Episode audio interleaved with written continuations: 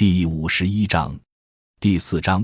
印度尼西亚在新地缘格局下的区域性海洋大国。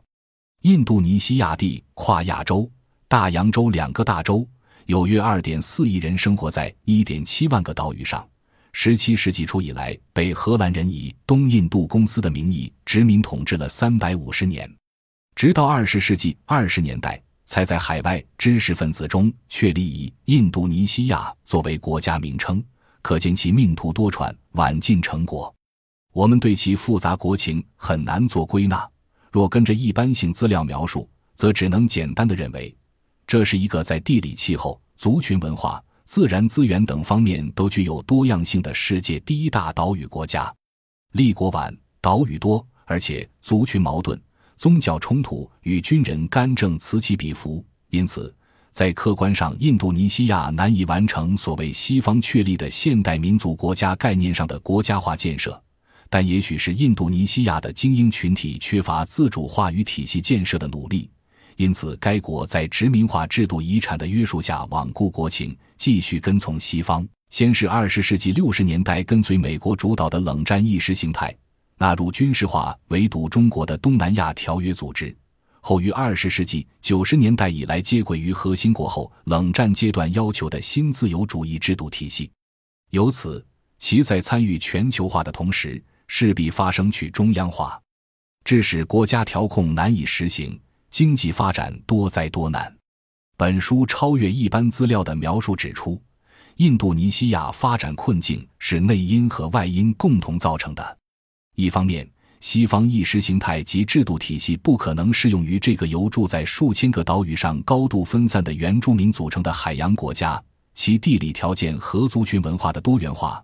客观上确实难以被西方模式的现代政治手段整合为民族国家。这也导致其建国初期没有利用本土的资源优势，在地化地完成国家工业化资本原始积累。另一方面，印度尼西亚跟从核心国地缘战略。照搬西方意识形态，导致外国资本大进大出，显然利于外资通过资源资本化来占有本地资源经济的收益，却并不构成在本地发展产业所必须的资本积累。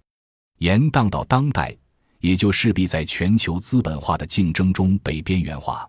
因而，在金融资本全球化以来爆发的1997年亚洲金融危机和2008年华尔街金融海啸中。印度尼西亚的经济都受到了严重打击。印度尼西亚在二十一世纪遭遇经济危机以来的复杂困境，只是资源出口国在金融资本全球化恶性竞争中势必被边缘化的必然结果。不过，我们在把印度尼西亚纳入一期比较研究的时候，只能以印度尼西亚官方公布的有关数据和公开发表的资料做分析。引述的文字也基本上属于西方主流话语，由此对此类数据资料不可能涵盖的多元结构问题，也就有待做进一步调查。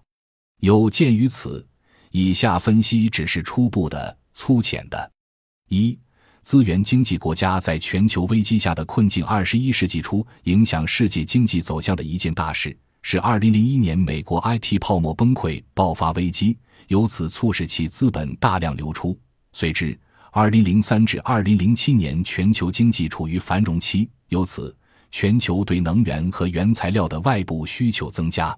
借助于此，作为资源出口国的印度尼西亚也乘着全球大宗商品价格的声浪，经济重新进入增长期。接着是二零零七年次贷危机引发二零零八年华尔街金融海啸，期间。全球经济随核心国家资本大进大出的周期性波动而变化。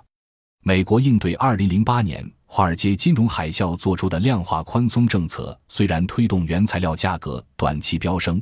但随之便在2009年全球危机、2010年西方债务危机的压力下，因需求锐减而在2012年以后陡然下降。